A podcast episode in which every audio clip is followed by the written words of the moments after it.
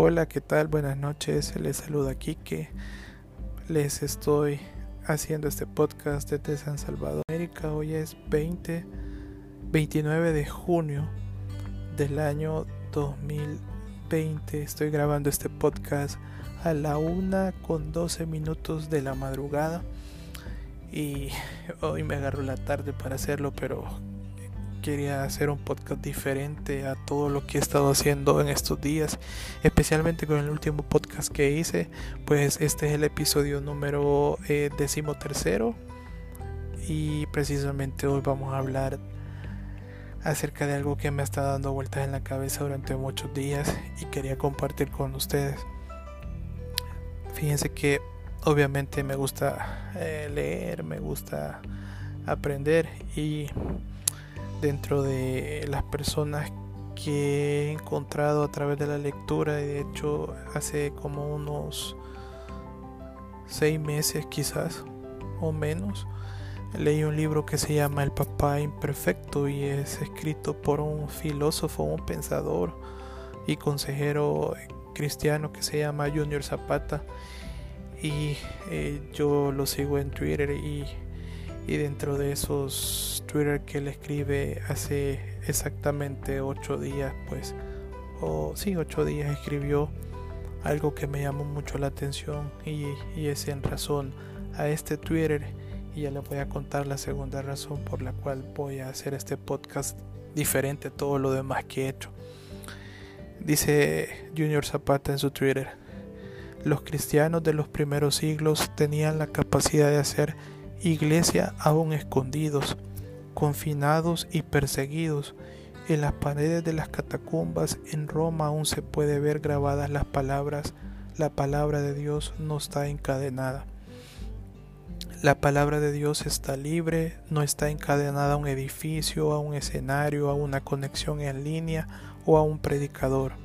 No está cautiva en un libro o en un dispositivo no está presa en un tiempo lineal o a un espacio dimensional. Y entre paréntesis en otro Twitter hace una cita de Flavio Josefo, uno de los historiadores más importantes de la época romana, y dice, aquellos que primero amaron al Cristo no se rindieron, y aún hasta hoy esta secta del camino, la tribu de los cristianos, no ha desaparecido porque permanecen unidos a pesar de la dispersión Flavio Josefo. La palabra de Dios, dice Junior, no está presa y es la que nos une aunque momentáneamente estemos dispersos. Esta es la primera razón por la que estoy grabando este, este podcast y la segunda es porque realmente es preocupante ver la actitud con la que la iglesia de hoy en día está enfrentando esta pandemia muchos cristianos estamos en pánico, estamos en shock, estamos deprimidos, estamos asustados. Eh, realmente, y en palabras simples, puede decir, los cristianos en buena medida hemos sido unos buenos cobardes en esta pandemia. ¿Y por qué digo que hemos sido unos buenos cobardes? Porque hemos dejado que el miedo se apodere de nuestra mente y se apodere de nuestro corazón pero obviamente el podcast no tiene, no, mi objetivo no solo es que nosotros como cristianos nos autoexaminemos y reflexionemos, porque eh, lastimosamente pues muchos hemos dejado de ver los mensajes en línea de la iglesia a la que asistan o la misa que ustedes ven.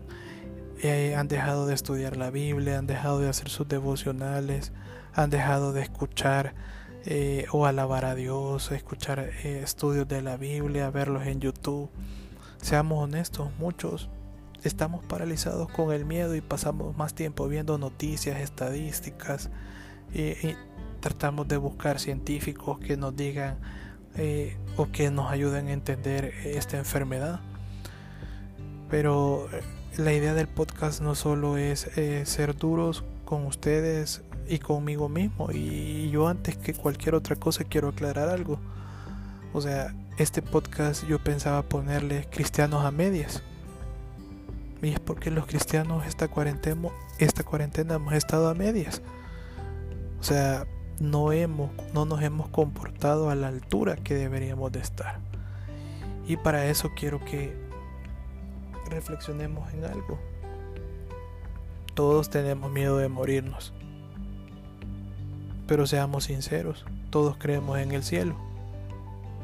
Entonces, ¿por qué tenemos miedo a la muerte si sabemos que cuando moramos vamos a estar en la presencia de Dios?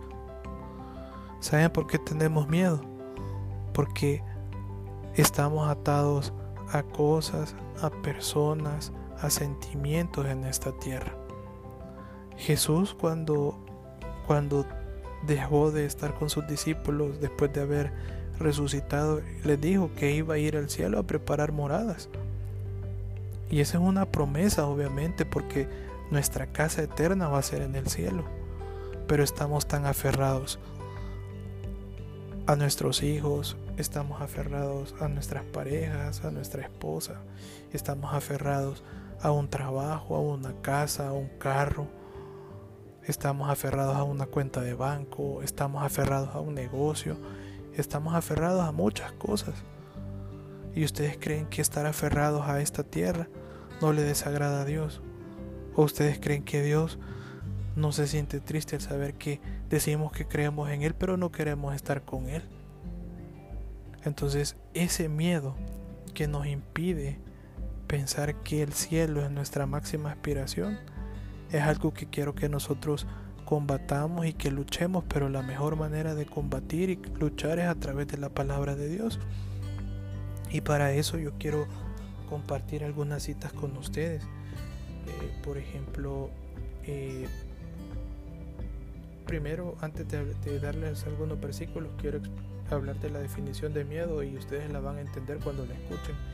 El miedo es una emoción caracterizada por una intensa sensación desagradable provocada por la percepción de un peligro real o supuesto, presente, futuro o incluso pasado es una emoción primaria que se deriva de la aversión natural al riesgo o a la amenaza y se manifiesta en todos los animales, lo que incluye al ser humano.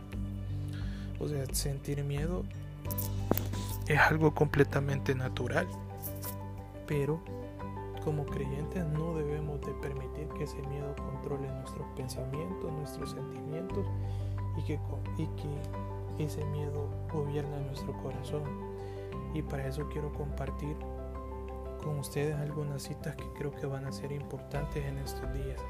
La primera es Filipenses 4, 6, 7, el cual dice, no se inquieten por nada, más bien en toda ocasión con oración y ruego presenten sus peticiones a Dios y denle gracias. Y la paz de Dios que sobrepasa todo entendimiento cuidará sus corazones y sus pensamientos en Cristo Jesús. El único que nos puede dar una paz que no tiene entendimientos definitivamente solo es Dios. Y el único que nos va a ayudar a vencer esos sentimientos negativos es Dios, pero tenemos que poner en oración esos sentimientos para pedirle a Dios que nos ayude a luchar en contra de ellos.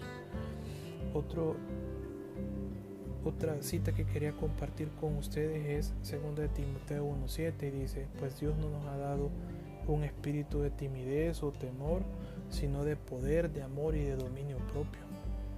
O sea, Dios no quiere que nosotros estemos con ese sentimiento, porque Él nos ha dado un espíritu eh, de poder, de amor y de dominio propio, es decir, tener aquella capacidad de que nosotros, no obstante, sintamos un poco ahí de temorcito, de miedito, pero que tengamos la capacidad de que con el Espíritu Santo podamos aplastar ese miedo y que no nos gobierne. Y eh, la tercera cita que quiero compartir con ustedes para mí es quizás la más bonita de estas tres. Dice, así que no temas porque yo estoy contigo, no te angusties porque yo soy tu Dios. Te fortaleceré y te ayudaré, te sostendré, te sostendré con mi diestra victoriosa. Isaías 41:10. O sea, Claramente Dios a través de su palabra nos está diciendo que no temamos porque Él está con nosotros, que no estemos angustiados porque Él es el Dios que está con nosotros y Él nos va a fortalecer y nos va a ayudar y nos va a dar la victoria a vencer el temor, la duda, la depresión, aquellos sentimientos negativos que estén luchando en nuestro interior. Entonces, miren, seamos sinceros. En buena medida todos tenemos miedo a la muerte y sobre todo miedo a sufrir en la muerte. Algunos dirán, mire, yo no tengo miedo a morir, sino que a mí me da miedo que la gente que se queda sufra. Entonces, eh, para eso yo quiero que ustedes eh, lean lo que dice Romanos 8:35, eh, versículo 39, y voy a leer lo, que, los versículos que más, que más me han gustado. Dice, sin embargo, en todo esto somos más que vencedores por medio de aquel que nos amó pues estoy convencido de que ni la muerte, ni la vida, ni los ángeles, ni los demonios, ni lo presente, ni lo porvenir, ni los poderes, ni lo alto, ni lo profundo, ni cosa, ni, ni cosa alguna en toda la creación podrá apartarnos del amor que Dios nos ha manifestado en Cristo Jesús nuestro Señor. También hay un pasaje en la Biblia que, en este momento no lo recuerdo, pero más o menos dice eh, así. Eh, Hoy o mañana iremos a tal o cual ciudad, pasaremos ahí un año, haremos negocios y ganaremos dinero. Y se, y, se hace como una pregunta que, que expresa lo siguiente, ¿qué es su vida? Ustedes son como la niebla que aparece por un momento y luego se desvanece. Más bien deberíamos de preguntarnos, parafraseando esta cita bíblica, dice, si el Señor quiere, viviremos y haremos esto o aquello. Miren, ante esta situación no podemos estar haciendo planes a futuro. O sea, Dios en su palabra nos dice que nuestra vida es como la neblina. Y lo primero que tenemos que decir hoy en día antes de hacer un plan es si Dios nos permite. Pero nosotros creemos que vamos a controlar, controlar el futuro si estamos encerrados en, una, en la casa y que tenemos que estar ahí con una gran psicosis. O sea, miren, eh, o sea, le voy, a, le voy a comentar algo. O sea, en la voluntad de Dios si nuestras horas están contadas, nuestras horas están contadas. O sea, no vamos a poder luchar en contra de eso. Sí, es cierto, hay que lavarnos las manos, hay que guardar una distancia prudencial, hay que evitar estar en lugares donde hayan focos de infección o personas, probablemente existan personas de riesgo que anden el virus. Eh, puedes tratar de mantener limpias nuestras casas y todo ese tipo de cosas. Sí, eso hay que hacerlo. O sea, la ciencia lo dice, pues. De hecho, la ciencia dice que el 70% de, de la población por lo menos tiene que enfermarse antes de que el virus ya sea se disminuya o encuentren una cura. Pero es una cuestión que ustedes y yo no podemos controlar. Ahora bien, quiero compartir con ustedes una cita eh, de Apocalipsis 21 y se las voy a leer textual porque me interesa que, que tengamos claro lo que dice. Apocalipsis 21, 1. Después vi un cielo nuevo y una tierra nueva, porque el primer cielo y la primera tierra habían dejado de existir, lo mismo que el mar. Vi además la ciudad santa, la nueva Jerusalén que bajaba del cielo procedente de Dios, preparada como una novia hermosamente vestida para su prometida. Oí una potente voz del, oí una potente voz que provenía del trono y decía, aquí entre los seres humanos está la morada de Dios. Él acampará en medio de ellos y ellos serán su pueblo. Dios mismo estará con ellos y será su Dios. Él los enjugará toda lágrima de los ojos. No habrá muerte, ni llanto, ni lamento, ni dolor, porque las primeras cosas han dejado de existir. Y el versículo 5 me gusta lo que dice. Este versículo nos debe dar confianza y nos debe inspirar a que debemos de anhelar estar en la presencia de Dios, porque obviamente es la esperanza bienaventurada, como decía Pablo. El que estaba sentado en el trono dijo, yo hago nueva todas las cosas y añadió, escribe porque estas palabras son verdaderas y dignas de confianza. Juan nos, Dios utilizó a Juan para escribir el Apocalipsis y nos dice, le dice que escribe esas palabras porque son verdaderas y dignas de confianza. Si usted dice que es cristiano, debería de creer que todo lo que dice en la Biblia se va a cumplir. Y si nosotros somos embajadores del, del Rey, si somos embajadores de Jesús en esta tierra, embajador significa que es representante de un reino o de un gobierno en otro lugar, en otro estado, en otro país. Es decir, si nosotros somos embajadores de Cristo, eso significa que estamos claros que nuestro caminar por esta tierra es algo pasajero. Y seamos honestos con nuestras actitudes en esta pandemia. Hemos avergonzado a nuestro rey, que muchas veces hemos hecho cosas que le desagradan. Hemos dejado que el miedo nos paralice y nos domine y que estemos con ese gran pavor de que quisiéramos estar quisiéramos estar en una burbujita. Pero si somos embajadores de Cristo, obviamente tarde o temprano las credenciales como embajadores nos van a ser revocadas. Y el día que nos revoquen las credenciales para, para regresar a donde pertenecemos, que es estar en la presencia de Dios y, y estar en la presencia de Jesucristo, eso significa que vamos a ir al cielo. Pero ni ustedes ni yo sabemos cuándo nos van a revocar esas credenciales como embajadores de, de Jesús en esta tierra. Así que debemos de estar listos. Y recuerden, saquemos el miedo y la angustia, la preocupación, la ansiedad y la tristeza de nuestra mente y de nuestro corazón. Porque no debemos dejar que estas cosas estén tratando de manipular nuestros, nuestros pensamientos o nuestra manera de actuar.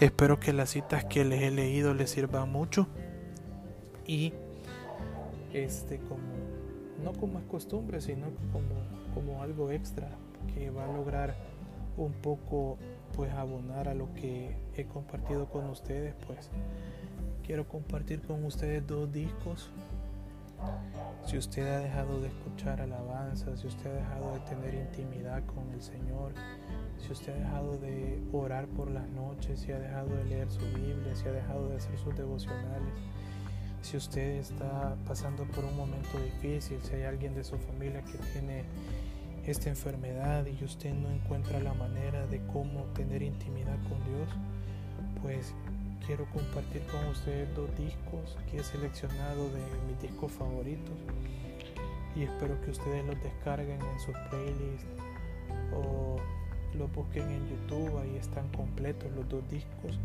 El primero de ellos es el disco que se llama eh, Diálogo Íntimo. Este diálogo íntimo es de un, de un cantante, si no me equivoco, brasileño, argentino, es brasileño, pero ha desarrollado buena parte de su ministerio en Argentina. Es Marcos Brunet y el disco se llama eh, Diálogo Íntimo. Este, este, eh, este eh, me gusta en una entrevista que le hicieron a Marcos Brunete, él dijo lo siguiente. Diálogo íntimo nació de una idea de literalmente crear un ambiente de intimidad en donde uno pueda no solo hablar con Dios, pero escuchar a Dios. Eh, Marcos Brunet también dijo, el álbum tiene esa esencia de descanso que es reflejada en las palabras de Jesús cuando dice, vengan a mí todos los cansados y cargados y yo los haré descansar. Eh, como experiencia propia, personal, puedo decirles que este disco de diálogo íntimo, pues eh, es uno de esos discos que más me ayudó en uno de los momentos más difíciles de mi vida. Y si usted realmente quiere tener intimidad con Dios, no importa qué iglesia, que sea evangélico, cristiano, lo que sea, si usted quiere tener intimidad y quiere conocer a Dios y quiere entender lo que Dios le quiere decir, porque diálogo es, es el hecho de comunicarse de manera recíproca, no solo en el que uno habla, sino que las dos personas se están comunicando entre sí, mientras uno habla, otro escucha. Entonces le invito a que busquen este disco de Marcos eh, Burnett que, se llama eh, Diálogo Íntimo, si no me equivoco este disco es del año 2011 muy recomendado tiene buenísimas canciones este, le voy a recomendar algunas canciones que tiene que escuchar. Eh, bueno, todas son bonitas. Tiempo contigo, este, Romance Eterno, eh, eh, uno, que dice Estoy buscando, Quédate tranquilo, pero a mí la que más me gusta es una que se llama Samuel. Son 11 canciones que les van a gustar muchísimo. Y también quiero compartir con ustedes otro disco. Es un disco de un grupo bien curiosa la historia. Eh, es un grupo de unos cubanos que emigraron a Miami y que fueron apadrinados por, por Doris Machine allá por el año 2000 y grabaron, han grabado varios discos. Y este, el disco que les quiero recomendar de, es el grupo Blessed. B L E S T Blessed y el disco es del año 2009 eh, y el disco se llama Blessed en vivo. Eh, tiene canciones bien bonitas. Eh, ahí está una canción que, que, que, se hizo.